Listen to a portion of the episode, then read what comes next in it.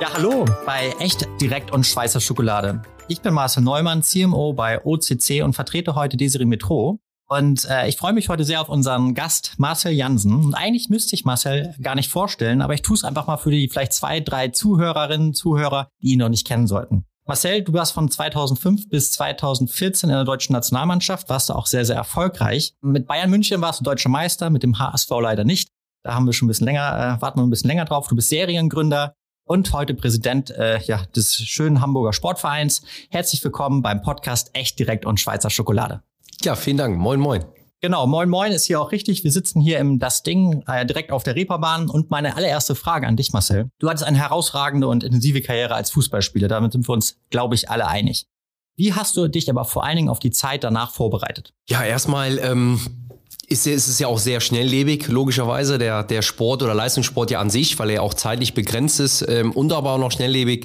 Aufgrund, äh, da ich ja das große Glück hatte, dann auch mich relativ jung so durchzusetzen, dass es ja relativ schnell auch, du hast eben schon gesagt, mit 2005 Nationalmannschaft, äh, war ich glaube ich gerade 19 oder so, ähm, wie schnell das dann da auch ging. Da hatte ich gerade, glaube ich, mein Fachabi vorher gemacht und äh, ging das so schnell. Habe auch meinen Eltern auch versprochen, dass ich auch maximal insgesamt anderthalb Jahre bis zwei probiere, um Profi zu werden. Wenn das nicht klappt, äh, Fußball hätte ich dann natürlich weitergespielt, aber hätte mir dann meinen Fokus anders gelegt, ohne zu wissen, damals, was es denn geworden wäre. Mit ja. 17, 18 ist man halt normal noch jung, aber Fachabi natürlich gemacht, vernünftig. Und dann ging es so schnell und ähm, die Vorbereitung auf das Leben nach dem Fußball fängt man am besten in der Karriere an. Gab es dann irgendwie Kurse oder gibt es irgendwas, was man auch den Fußballern angeboten hat, sodass man sich schon mal vorbereiten kann auf ein späteres Leben, weil nicht jeder will Trainer werden, nicht jeder geht vielleicht auch wie du den Weg nochmal äh, Richtung ja, äh, des, des, des Vereins, wo man zuletzt gespielt hat. Gibt es da Vorbereitungsmöglichkeiten? Ich glaube mittlerweile schon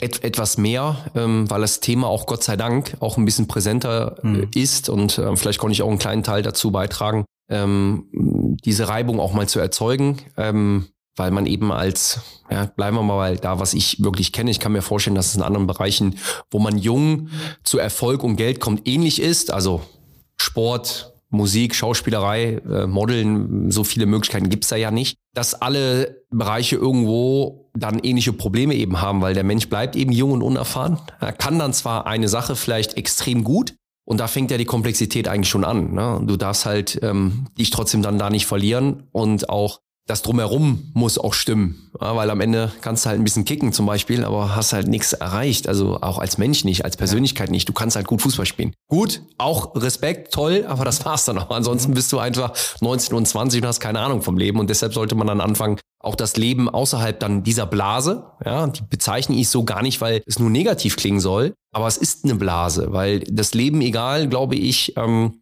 in der extrem, extremen Situation oder in, in, de, in der gebündelten kurzen Zeit, gerade jetzt bei Berufen, wo man so schnell so jung erfolgreich werden kann, aber weiß, dass man es nicht das ganze Leben machen kann, ähm, bringt das natürlich viele Herausforderungen mit sich. Und ähm, deshalb ist es immer wichtig, eben auch ja, sich viele Gedanken zu machen und ähm, das habe ich getan, also zu reflektieren. Ähm, ich habe nicht das gefunden dann schon sofort, wonach ich gesucht habe, aber ich habe angefangen, mich mit dem Thema zu beschäftigen. Mhm. Wer bin ich denn ohne den Fußball? Äh, aus verschiedensten Gründen und ähm, das kann ich nur jedem auch, auch raten, das zu tun. Kann ich mir vorstellen. Ähm, mit 29 warst du ja relativ ja noch in deiner Karriere einig, hast deine Laufbahn aber dann wissentlich auch beendet. Was war dann für dich, kannst du vielleicht sagen, der ausschlaggebende Grund, warum du mit 29 aufgehört hast? Es gab nicht den einen, aber es gab den Prozess. Und ähm, was man sehen muss, ist, ja, 29, wenn man das mit der Schablone rüberlegt, dann sagt man, ja, du hättest ja, ja, stimmt. Also zwei, drei Jahre wären locker noch gegangen, auf dem, auf, also auf höchstem Niveau. Ähm, aber man muss ja auch gucken, von 29 runtergerechnet oder 29,5,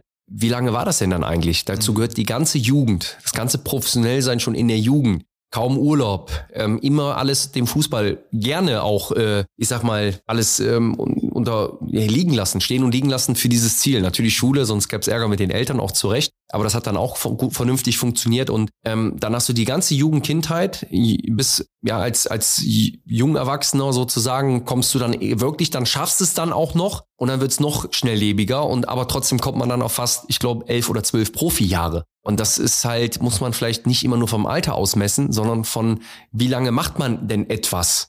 Und da zähle ich die Jugend mit, die schon sehr professionell irgendwann wurde. Das war dann halt auch nicht mehr nur noch das Hobby, sondern der Ehrgeiz, das Hobby, das Hobby so hoch zu treiben, wie es geht. das ist halt der Ehrgeiz, den ich selber mitgebracht habe. Also der, das, das war schon auch meine Motivation und damit war ich auch total glücklich und happy. Aber wie schon gesagt, du gibst dein Hobby dann auch irgendwann an einer Stelle irgendwo auf und hast dann plus die elf, zwölf Jahre und, und einen Großteil deiner Jugend aber kein Hobby mehr gehabt. Und das wollte ich mir dann irgendwann auch wieder zurückholen und habe gedacht, jetzt mit 29, mit den Erfahrungen, mit sehr tollen Erfahrungen, wo ich sehr, sehr dankbar bin, wusste ich aber auch für mich, wenn ich jetzt den Reiz nicht setze und den bequemen Weg gehe, ins Ausland, nochmal alles netto verdienen, nochmal mitnehmen, dass ich viele Chancen für meine persönliche Entwicklung komplett verpasse. Und der Respekt davor, vor dem normalen Leben, das habe ich immer auch schon zu meiner aktiven Zeit gesagt, die Menschen da draußen, die erwarten nicht auf Fußballer, die ihre Karriere beenden. Das sieht man bei allen, egal wie groß sie waren. Ähm, höher und schneller geht immer. Aber was und wer bin ich dann eben in diesem ja noch jungen Alter von irgendwas mit 30 bis zur Rente oder vielleicht geht's ja gar nicht um Geld, dann geht's gar nicht mit dem Ziel Rente, so wie meine Eltern eher immer gedacht haben, sondern dann geht's halt um das Ziel, bis ich nicht mehr da bin. Und mhm. um es nochmal einzugrenzen, auch für die Zuhörer, ein Leistungssportler oder Sportlerin, völlig egal, auch völlig egal, welche Sportart. Es gibt viele tolle Sportler, es gibt nicht nur Fußball. Deshalb muss das nur betonen. Aber der bleibt im, das Gen bleibt immer Leistungssportler. Und das Gen bedeutet, man ist sehr ehrgeizig als Mann oder Frau, als Leistungssportler oder Sportlerin. Man möchte sich selber reflektieren, man möchte den nächsten Schritt erreichen, das nächste Level, man, man braucht Kritik, man stellt sich Widerständen, all für das lebt man. Und dann kann man seinen Sport nicht mehr ausführen, dann verschwinden doch die Charaktereigenschaften nicht. Und da muss man was finden. Da muss jeder sein, seine Kanäle oder seinen Kanal finden. Das ist nicht einfach, war auch für mich nicht einfach, obwohl ich so viel Zeit schon damit verbracht habe, mir viele Gedanken darüber zu machen. Ähm, und trotzdem bin ich froh, dass ich es getan habe und bin jetzt so mit Mitte 30,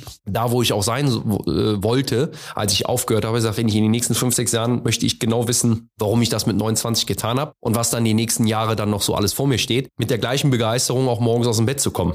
Und das ist viel wichtiger als es wird immer nur über Geld diskutiert und geredet. Aber es gibt ja auch genug, wo es nicht zwingend dann am, am Geld liegt, was immer noch da ist, sondern eben an der Lebenseinstellung und an dem, was mache ich jetzt eigentlich so richtig mit Herzblut. Ne? Den Beruf hat man natürlich mit Herzblut gemacht, weil man sein Hobby nachgegangen ist, was dann zum Beruf wurde. Und äh, ja, ich habe es dann umgedreht, habe einfach gesagt, ich habe jetzt mein Hobby wieder zurück, spiele seit drei Jahren so gut es geht. Der Körper noch mitmacht, ähm, ist natürlich viel schwieriger geworden, aber irgendwie schleppt man sich dann noch ein bisschen durch. Habe mein Hobby zurück und das ist für mich so mein mein mein mein Abschiedsspiel, meine meine Abschiedsreise eigentlich von irgendwann geht's dann so gut wie gar nicht mehr äh, zu ähm, zu dem Fußball, also den aktiven Fußball.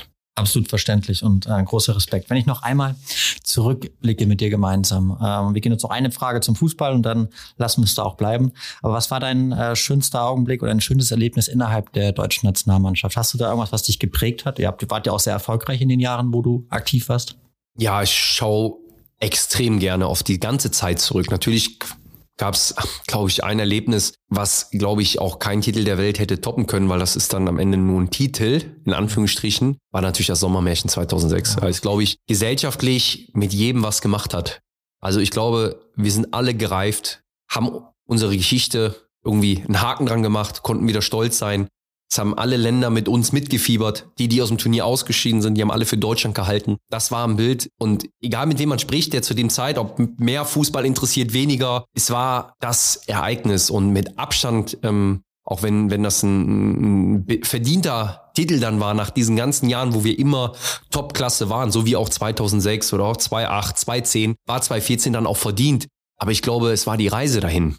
Und ähm, die Reise dahin war insgesamt das Erlebnis für mich, äh, zu sehen, ähm, was die deutsche Fußballnationalmannschaft eben von dem Zeitraum so 2004, 2005 bis dann einschließlich bis zum Titel und da war ich ein Teil davon und dabei sein zu dürfen, einschließlich des Sommermärchens, war unbeschreiblich und einfach schön, ein Teil, ein ganz kleines Teil dieses großen Puzzles zu sein, weil das Schöne ist, es hat dann wirklich alles zusammengepasst und es war eins. Es war ein Land mit allen anderen, die mitgemacht haben und ist unbeschreiblich ähm, und das ist, glaube ich, auch kaum noch zu, zu toppen und wird es auch, glaube ich, so nie wieder geben, weil es viel mehr war als ein Fußballturnier. Und ich glaube, das ist, das hat's so besonders gemacht. Und ja. War es auch, also die Reputation für Deutschland einfach auf der Welt, ne? Äh, man war dann irgendwie. Ja, aber auch für uns selber. Ja, weil was haben ja, wir mit damit zu tun, was vor mhm. unserer Zeit war, wo wir nicht geboren waren oder wo wir Nix. Kinder waren? Nix. Und ich glaube, das muss halt auch mal aufhören. Und dafür muss man sich auch mal gerade machen und nicht immer auf alles aufpassen, sondern wir haben damit einfach nichts zu tun. Also direkt. Nee, nee, wir genau. haben es nicht zu verantworten. Überhaupt nicht. So, und deshalb auch einfach. Und das hat dieses Turnier einfach gespürt und gezeigt, dass man auch auf Deutschland, auf uns auch gar nicht mehr so guckt und wir aber immer noch teilweise uns entdecken, in diesen Schubladen zu stecken, obwohl man uns gar nicht mehr so sieht. Mhm. Und ich finde,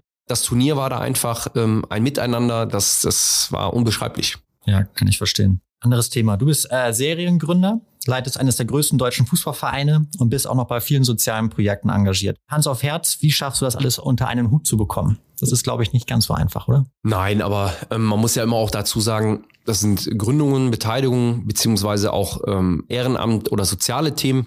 Weil das ja auch nah, das Schöne ist ja auch meine HSV-Tätigkeit, da auch äh, hingeht, weil das ja auch Vereinsarbeit ist. Ähm, unglaublich toller Verein, mit der so viel gesellschaftliche Verantwortung übernimmt, der HSV mit seinen ja, 33 Abteilungen und über 7500 Sportlerinnen und Sportlern, viele Kinder und Jugendliche, die wir in, in Vereinssport kriegen. Es macht unfassbar viel Spaß, zudem lernt man auch unfassbar viel auf, auf der ganzen Ebene.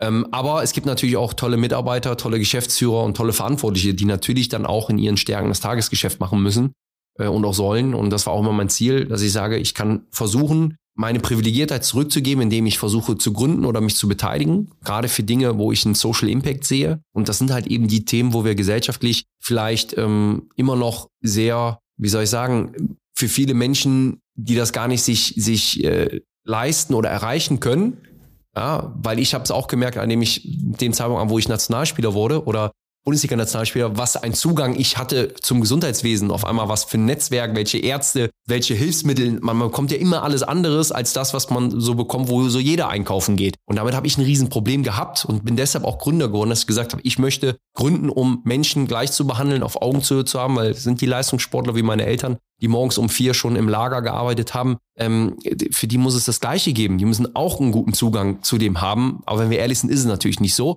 Und deshalb bin ich Gründer geworden, um da den Zugang zu vermitteln, haben deshalb auch zum Beispiel ähm, Sanitätshäuser gegründet, die eben diesen hohen Stellenwert haben. Wir benutzen für alle Menschen, die zu uns kommen, genau die gleichen Artikel, Stoffe, Philosophie wie für unsere Top-Sportler, die wir betreuen. Und äh, das ist mir ganz wichtig, weil ähm, das sind nun mal die Leistungssportler des Alltags, der Mittelstand. Und dieses ganze Gesundheitsthema ist auch das, was irgendwann in den Fokus bei mir gekommen ist und wo ich aus einer, ja, ich sag mal, persönlichen Erfahrung eigentlich zugrunde gekommen bin, weil ich, weil ich sehr entsetzt war eigentlich, in wie viel Parallelwelten wir leben und die ja selber durch, durchgangen bin. Also Mama bei Aldi im Lager, mein Papa bei Kaisers Tengelmann, Bandscheibenvorfälle, Rückenprobleme, Tabletten, äh, alles und dann Fußballprofi, anderer Zugang, andere Möglichkeiten. Auf einmal geht vieles, nicht alles, aber vieles. Äh, und das wollte ich so nicht stehen lassen. Das war eigentlich meine Motivation zu gründen oder Soziales zu machen, um auch was zurückzugeben, um Arbeitsplätze zu schaffen, nicht darauf auszuruhen, für mich alleine was oder für meinen kleinen Kreis, was wir erreicht haben, weil äh, für mich sind alle Menschen gleich und äh, hat Geld oder Erfolg nicht, nicht, nicht so den Stellenwert, sondern eher die innere Zufriedenheit.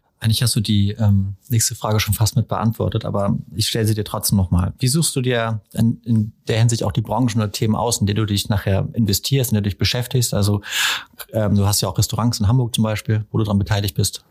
Gibt es noch irgendwelche Faktoren, die du dann zugrunde legst dazu? Ja, absolut. Es war auch am Anfang immer, wenn man, da denke ich jetzt aber auch schon wieder, ja, acht, neun, zehn Jahre zurück, war ja während meiner aktiven Zeit, ist da irgendwann ein roter Faden eben daraus entstanden, dass es der Fokus Health, Healthcare, also Gesundheitsthemen sind, weil ich eben finde, dass da eben der Zugang eben, wenn man mal das Fastfood-Angebot sich anguckt, dann weiß man, dass das vielleicht nicht so das ist, was dem Körper gut tut. Deshalb habe ich ein, ähm, mit Steffen Henser und anderen Partnern einen, einen Piloten gestartet, ein Restaurant in Hamburg ähm, mit dem Kineloa, was eben einen anderen Ansatz von äh, coolem Fastfood hat und auch vom Thema auch Zeitgeist, vegan, vegetarisch, natürlich auch mit Toppings, cool, aber auch, auch in der Preisrange, aber eben halt viel wertiger und anders interpretiert einfach, ne, um zu, zu zeigen, es geht auch anders, wenn man will. Ähnlich ist es so mit allen Gründungen und Beteiligungen, dass sie diesen roten Faden haben müssen und für mich ähm, eben so eine Bühne zu schaffen, Menschen Zugang zu verschaffen zu dem, was eigentlich sonst nur möglich ist, wenn du Leistungssportler bist. Und so kommt zu uns, zu Statics, zu unserem Sanitätshaus, Frau Schmitz aus Altona, die kriegt genau die gleiche Einlage wie die Towers, die ja auch hier im Hamburger Ding trainieren. Äh, da machen wir gar keine Unterschiede, außer dass wir natürlich individuell vermessen und deshalb natürlich dies, das Anpassen ein bisschen unterschiedlich ist von einem Basketballspieler mit Schuhgröße 50 zu,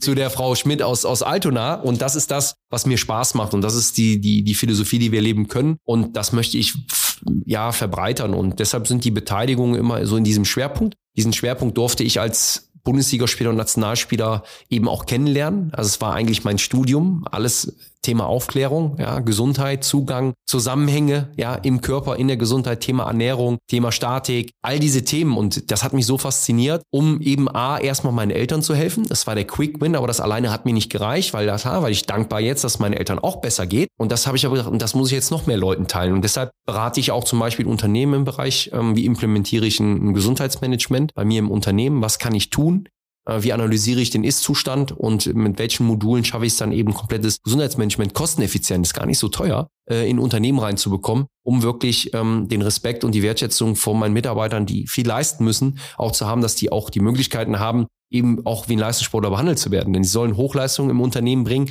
brauchen aber dementsprechend auch ein bisschen die Umstände. Und die Umstände sind oft, ja, wie wir es alle kennen, ne? wer unser Kassensystem kennt, weiß, wie gut er Termine kriegt beim Arzt und wie lange er wartet für gute Termine oder ein Kernspin und all diese Hebel sind, die mich faszinieren, wo ich sage, man geht, glaube ich, schon gesellschaftskritische Themen an und versucht sie aber zu lösen äh, und gibt sich nicht damit ab, dass es dann halt ist, ja, die, die halt genug verdienen, die kriegen es dann halt und die anderen nicht und so äh, bin ich Gründer geworden, weil übers Gründen kannst du Themen aufbrechen und du kannst es greifbar machen, auch für viele, viele Leute.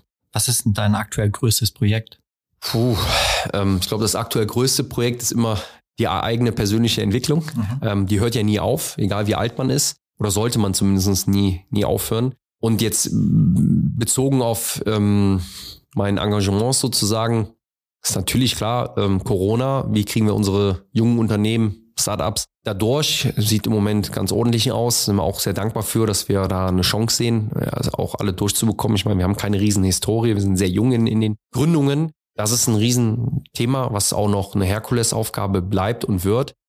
Das ist das eine. Und das andere ist natürlich klar auch der, der, der HSV als einer der größten Sportvereine der Welt, der ähm, mit der Historie auch der, der letzten acht bis zehn Jahre natürlich, ähm, plus dann eben, auch das hat der HSV nicht exklusiv, aber den Gang in die zweite Liga, wie viele andere Traditionsvereine, ist das natürlich eine weitere große Aufgabe, da auch ähm, dementsprechend eine Strategie, eine Vision und auch Veränderungen in den nächsten Jahren äh, hervorzuführen.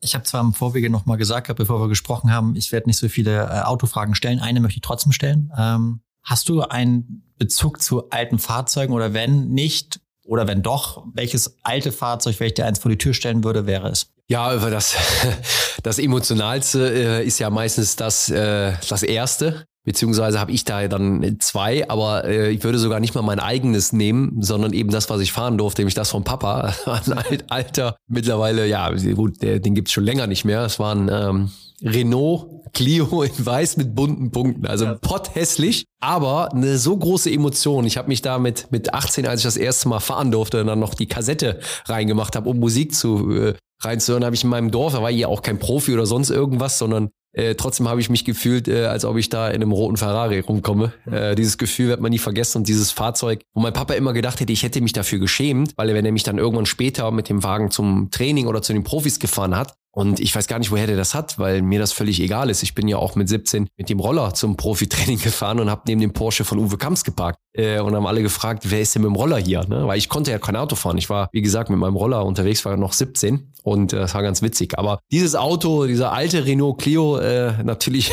mit einer ja, Lenkung, wo man selbst ich viel Kraft reinlegen musste, auch beim Schalten und beim Lenken. Aber treue Seele, das Ding hat lange gehalten keine großen Macken, was auch nicht gut gewesen wäre, weil dann wäre der Urlaub draufgegangen, ne? wie das halt so ist, wenn man auch sehr aufs Geld achten muss. Aber ich habe eine große Emotionalität zu diesem Auto gehabt, weil es das die ersten Autofahrten waren äh, mit dem Führerschein. Mhm. Ah, schön. Ja, doch emotionales Thema. Ich komme zu einem anderen Thema. Und zwar ähm, magst du uns vielleicht mehr zur HSV-Stiftung der Hamburger Weg erzählen? Können sich vielleicht auch die Zuhörerinnen oder Zuhörer da auch aktiv dran beteiligen? Ja, also das tun ja auch schon viele, auch vor allem viele Unternehmen im, im, im Norden, im Raum Hamburg. Ähm, Hamburger Wegstiftung ähm, hat eine längere Historie. Also ich durfte als Spieler, fangen wir mal früher an, ähm, schon viele Projekte begleiten, was ich sehr, sehr, was mich sehr beeindruckt hat als damaliger Spieler, als ich von Bayern München zum HSV gekommen bin, dass man gleich so eine Patenschaft übernommen hat und dass man gleich Projekte Meines war damals Zweikampfverhalten. Da ging es dann um Jugendliche, die auffällig waren eben äh, im Sport, äh, die gewalttätig gegenüber Mitspielern, Schiedsrichtern, etc. waren, die wieder einzugliedern mit theoretischen und praktischen Trainingseinheiten und das war Zweikampfverhalten, wie verhält man sich, mega erfolgreich, hat mir sehr viel Spaß gemacht, den Kindern und Jugendlichen zu arbeiten, die natürlich alle von zu Hause nicht ja. den, guten Background haben ähm, und als Anlaufstelle mit Zweikampfverhalten, das war ja, mein erstes Projekt beim Hamburger Weg. Und dann habe ich noch mehrere Patenschaften auch parallel gehabt äh, schon, weil ich das beeindruckend fand und gut finde, dass ein Verein Verantwortung übernimmt, äh, auch im sozialen Bereich und ähm, auch klare Ziele dort. Ne, damals waren es dann die 10.000 Wege und ähm, mittlerweile hat sich das so weiterentwickelt. Die, es ist eine Stiftung geworden auf der Strecke. Mhm. Es war vorher keine, es ist eine Stiftung geworden. Wir haben jetzt den Schwerpunkt äh, Kinder und Jugendliche. Also früher war es ein bisschen durchmischter, jetzt ist es ganz klar Kinder und Jugendliche. Und da liegt auch der Fokus natürlich in und um Hamburg ähm, ganz klar und ähm, nutzen halt auch die Möglichkeiten vor Ort. Wir haben zum Beispiel das Hamburger Weg Klassenzimmer, wo wir eben Unterricht machen mit Kindern und Jugendlichen, wo wir dann auch immer natürlich die Welt des Fußballs mit einfließen lassen, auch die guten Werte, ne, die Diszipliniertheit, die man eben haben muss, wie wichtig Schule halt auch ist und mit ganz, ganz vielen Aktionen, die der Hamburger Weg, alles auch auf der ähm, eigenen Seite zu sehen beim Hamburger Weg, ähm, auch das Thema äh, Camps, ähm, das in den Ferienzeiten immer eine Anlaufstelle eben ist, Turniere zu veranstalten für Familien, die nämlich kein Geld haben, im Urlaub zu fahren, in Hamburg Möglichkeiten zu schaffen und vieles, vieles mehr. Und ähm, ja, finde es ein, ein richtig gutes Ding, äh, was mein ehemaliger Zimmerkollege auch leitet mittlerweile, ist der Sven Neuhaus. Und ähm, ja, ist ähm, schön und ich bin dankbar auch für die ganzen Partner, die wir da haben, die das möglich machen sehr viel Gutes tun können. Und was natürlich ganz emotional ist, ist dann immer der, der, ähm, der Hamburger Weg Weihnachtstag. Ähm, dann werden äh, Weihnachtsbäume in Unternehmen aufgestellt. Dort sind Geschenke von Kindern dran, die sich eben das nicht leisten können und die werden dann eben ähm, erfüllt. Entweder von den eigenen Mitarbeitern, von Kunden äh, und erfüllen die Geschenke und geben die ihnen ab und die Mannschaft macht dann eine Autogrammstunde und nimmt die Geschenke sozusagen entgegen, so dass ähm, ganz, ganz viel da immer zusammenkommt und es gibt noch viele weitere mehr, aber das ist immer sehr prägend auch bei den Spielern gewesen, der, der Hamburger Weg Weihnachtstag und ähm, die Bäume, die dann aufgestellt wurden bei Unternehmen. Wir packen einen Link zum Hamburger Weg auch in die Kommentare, also gerne mal raufklicken. Äh, ja, informiert euch mal, ist ein sehr schönes Projekt rund um Hamburg, aber auch für Nicht-Hamburger sicherlich. Sehr interessant. Eine, eine Frage zu dir selber oder ein paar Fragen zu dir. Ähm, lieber Marcel, was motiviert dich am meisten bei deiner Arbeit oder bei den Dingen, die du tust? Das, ähm, was ich eben angedeutet habe, es muss aus einer inneren Überzeugung kommen und die kommt eben ja auch schon geschildert, dass ich mein, mein Privilegiertsein irgendwie zurückgeben kann äh, und diese Energie in Unternehmen zu stecken oder junge Unternehmen zu stecken, die eben diese Anlaufstelle auch eben eben bilden und ähm, deshalb ist da mein Fokus eben etwas ähm, erreichbar zu machen, was für die Leute vielleicht oft unerreichbar erscheint oder schien, so wie für mich, bevor ich dann eben Profi geworden bin. Denn da habe ich auch vieles erstmal gelernt, was es für Sachen gibt, von denen ich noch nie gehört habe geschweige denn nie gedacht hätte, dass sowas funktioniert und war dann zum Beispiel im Bereich ähm, der, der, der Versorgung, im Bereich der Einlagen so, dass äh, ich dann irgendwie Produkte hatte, die meine Karriere gerettet haben, aber mein Papa halt schon zwei, drei Bandscheibenvorfälle hatte. Meine Mama ist sogar am Rücken operiert worden äh, und man hätte das ganz einfach beheben können. Heute haben sie eine höhere Lebensqualität, weil sie diesen Zugang haben. Und diesen Zugang zu erweitern, ähm, das ist eigentlich meine Grundmotivation im Gesundheitswesen und auch das, was ja zum Glück immer mehr wird, auch das Thema Social Impact. Also das, ähm, ne, weil mein Papa hat immer schon gesagt, mehr wie zwei Schnitzel geht eh nicht. Ja, beim dritten muss es schon würgen. Also von daher so, wofür bin ich da? Was kann ich machen? Wo kann ich unterstützen? Ähm, klar kann man nicht überall, aber in meinem Kosmos. Und das ist mir halt ähm, eben extrem wichtig, dass immer es aus einer inneren Überzeugung kommt, meistens aus einer inneren Dankbarkeit, ähm, weil ich dann in dem Moment, wo ich neue Zugänge bekommen habe, neue Netzwerke, ähm, das halt durch den Fußball bekommen habe, das dann auf andere Weise zurückzugeben. Und das kann man im Unternehmer sein, gut ausleben und eben auch teilen und äh, hoffe dann immer auf viel Nachahmung und äh, auf eine bessere Zeit. Ja, kann ich absolut nachvollziehen. Ähm, für welche drei Dinge im Leben bist du am dankbarsten? Kannst du drei aufzählen, die dir als erstes einfallen? Ja, da müsste ich ja, ich könnte ja mehr aufzählen, aber um das ein bisschen zu bündeln, natürlich ähm, als allererstes, weil das kann sich keiner aussuchen. Das, da wird man reingeboren im wahrsten Sinne des Wortes oder kommt man auf die Welt, ist für mein Umfeld mein engeres Umfeld, meine Eltern, meine Freunde, auch die Menschen, die mich durch mein Berufsleben begleitet haben, weil sie eigentlich Familie geworden sind, ist auch selten. Also ähm, ob das mein Berater war, der Gerd von Bruch, ob das mein Finanzberater war, der Stefan, das sind alles Familienfreunde geworden, weil es noch vielen von den guten Beispielen sind. Also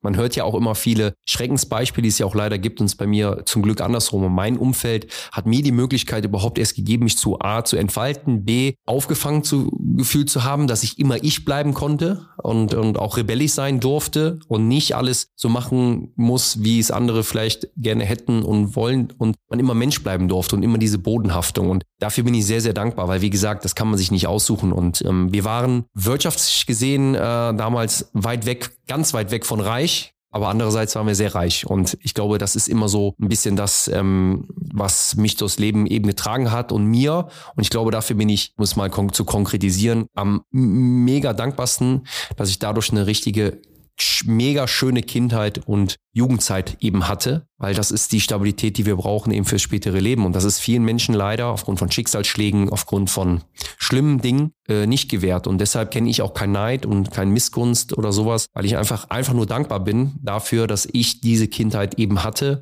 Ähm, natürlich war auch da nicht alles glatt, aber im Verhältnis zu dem, was auf der Welt passiert, ist das mein Grundstein. Das ist meine Kraft und Stärke und deshalb kann ich dann auch vielleicht ein Rückgrat bilden für andere oder Möglichkeiten schaffen, weil ich nicht so viel anderes an mir repariere reparieren muss, ähm, was man als Kind schon erlebt. Und dafür bin ich sehr, sehr dankbar. Also für meine Eltern, für die Erziehung, für das Umfeld und eben dann auch eben für die Gesundheit, weil der Gesunde hat viele Wünsche und Träume, der Kranke nur einen. Und auch da ist wie das Thema Schicksal. Das ist das Einzige, was wir nicht wirklich beeinflussen können. Und ach, da gibt es so viele Dinge. Und alles andere ob ich jetzt, ich habe alles schon erlebt äh, und ob ich jetzt in, in, in 50 Quadratmeter lebe oder in 500, das spielt für mich eine untergeordnete Rolle. Außer es kommen viele, die gerne kommen wollen, dann ist schön, wenn man ein bisschen Platz hat. Ansonsten total einfach ähm, bleiben und ähm, eben dieses ja, Umfeld, was, was mich einfach ja auch dann geprägt hat und äh, mich hat auch ein bisschen machen lassen und auch meine Fehler auch machen lassen. Und ähm, das ist, glaube ich, so das größte Geschenk, warum ich auch heute es nicht immer, viele Leute sagen, ja, bist du bodenständig und das, ja, aber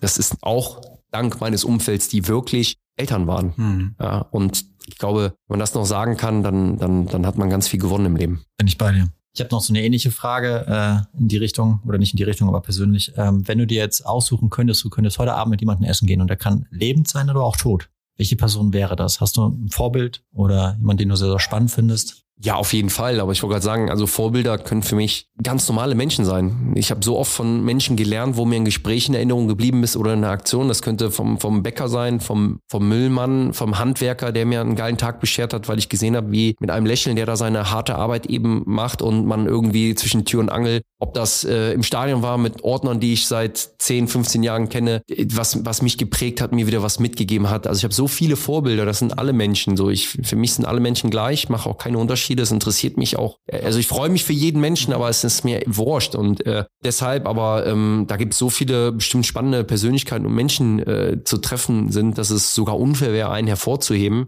Und ähm, was ich gelernt habe, ist so auch von diesen, ja, von dieser Generation wie meine Eltern gibt es auch ganz viele andere zu lernen, die unter anderen schwierigen Bedingungen unfassbar viel Liebe gegeben haben, sich nie haben ihre Müdigkeit anmerken lassen, äh, in dieser neuen Generation und wir dürfen davon profitieren und, und die, die, diese Art von Menschen, ähm, denen zuzuhören und auch mal zu überlegen, wie selbstverständlich das gewirkt hat, was die alles gemacht haben. Hätte man das selber hinbekommen, hätte man das selber geschafft. Und das ist so ein bisschen so diese Erdung. Deshalb habe ich nicht so diese eine Person, weil ich auch viele tolle Persönlichkeiten auch schon kennenlernen durfte, gerade auch im, vom Fußball bezogen, mit Jupp Heinkes, mit Ottmar Hitzfeld, ja, mit Jogi Löw, ähm, auch viele Vereinstrainer, äh, könnte ich auch fast alle aufzählen. Von jedem habe ich was gelernt und äh, ist schon sehr spannend. Okay, ja, absolut nachvollziehbar. Dann eine Frage, die ich so ein bisschen in Vertretung von Desiree heute nochmal stelle. Der Podcast heißt ja echt direkt und Schweizer Schokolade. Und vorhin habe ich zu Autos äh, dich gefragt, ob du da einen Bezug zu hast. Äh, tolle, äh, tolle Geschichte aus deiner Jugend. Aber ähm, hast du eine Verbindung auch zur Schweiz? Jein. Also ähm, A, habe da natürlich schon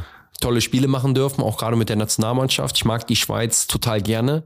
Ähm, ich habe äh, viele Mitspieler gehabt, mit denen ich mich dann auch immer gut verstanden habe, wenn sie aus der Schweiz kamen. Also fand das total gut. Wir haben ja so ein bisschen im, in, ist ja in Hamburg auch, aber im, im Rheinland, ne, diesen, diesen diesen Glappacher Platt-Dialekt zum Beispiel ja. und Schweizerdeutsch äh, mit dem Akzent so, dass das lag mir immer ganz gut, dass ich Dinge manchmal verstanden habe, was denen gar nicht so gut war, dass ich die verstehe. Beziehungsweise äh, war es dann immer sehr witzig, wenn ich dann gesagt habe, ich verstehe das alles. Und mein Mannschaftskollege, das war damals der David Degen, der dann gesagt, das gibt's doch gar nicht, ja? das, das geht doch nicht. Ja? Und von daher habe ich einen schönen Bezug über den Sport, über den Fußball tatsächlich auch in die, in die, in die Schweiz. Wir haben auch ein bisschen Schweizer Schokolade für dich gleich dabei. Es wird jetzt zu doll knistern, wenn ich es hochhole, deshalb äh, im Nachgang. Ähm, da geht's mir übrigens nicht so, wenn nämlich die Desiree Metro, die ist Schweizerin, äh, mit ihrem äh, ja, mit ihrem Verwandten spricht, dann verstehe ich meistens gar kein Wort mehr als als äh, Norddeutscher, als Hamburger. Daher äh, Respekt, dass du dich, äh, dass du das besser verstehen kannst. Ich habe eine letzte Frage an dich. Die kommt von äh, Robin Kira. Wer ihn kennt, äh, ist ja jemand, der sehr stark in der Versicherungsbranche unterwegs ist. Und der ist so wie ich HSV-Fan. Und der hat äh, die Frage gestellt, wann darf man den HSV wieder auf dem Rathausbalkon treffen oder sehen, wie ihr feiert? Hast du da vielleicht so ein bisschen Blick in die Zukunft? Würdest du sagen, welche Richtung geht das? Ja, ich weiß, was, was, was damit gemeint ist, aber ich glaube, die größte Chance für den HSV ist dann, wenn er diese Bilder loslässt und ja. äh, nicht mehr in diesen Floskeln denkt und in diesen Zeiten, die eigentlich auch nie so richtig da waren, außer ganz früher. Ähm, und, und auch mit, mit wahnsinnigen Persönlichkeiten. Nichtsdestotrotz, und das ist der HSV, ähm, deshalb liebe ich ihn und ich glaube auch viele andere, hat in seiner Mitgliedschaft, in seinen Fans, also das ist wirklich, und ich kann es ja sagen, ich habe ja für drei Traditionsvereine gespielt, aber der HSV ist wirklich besonders, ist wirklich so. Und ähm, Zudem kommt auch noch das, was man früher vielleicht will auch nicht jetzt sagen, dass wir es schon in der Vielfalt schon mal rausgebracht haben, aber für das, was der HSV eigentlich auch alles steht, was der HSV, der Hamburger Sportverein alles bewegt. Natürlich, und dann kommen wir zur Frage, ist der Fußball und das, was da passiert, so entscheidend und wenn das auch in den nächsten Jahren wieder erfolgreicher wird, kann das alles andere mitziehen. Und deshalb ist, mhm. ist mir so daran gelegen, nämlich nicht für mich persönlich, ist so ein Ehrenamt, sondern für den HSV etwas zurückzugeben. Und ähm, ich glaube, das Bild, was wir kreieren müssen in den nächsten Jahren ist, und damit haben wir angefangen, A, auch erstmal ähm, nicht von der Hand in den Mund zu leben, auch das, was hanseatisch oder Unternehmertum heißt, auch im Fußball auch wieder zu finden, nicht überall, nur nicht im Fußball. Ja, so war das oft so, was ich mitbekommen habe äh, in Hamburg selber. Ähm, und da haben, wir, da haben wir einen viel besseren Weg eingeschlagen. Aber da sind wir noch ganz weit davon weg, wo wir hinwollen, wo, wo der HSV auch hingehört. Aber das geht halt eben nur mit, mit Handeln, mit Machen und auch, ich sag mal, ähm, das, was wir auch nicht exklusiv haben, die Herausforderung bei Traditionsvereinen, eben diese Komponenten Vereinsleben, Fankultur und Tradition zu professionalisieren und in eine klare Strategie zu bringen.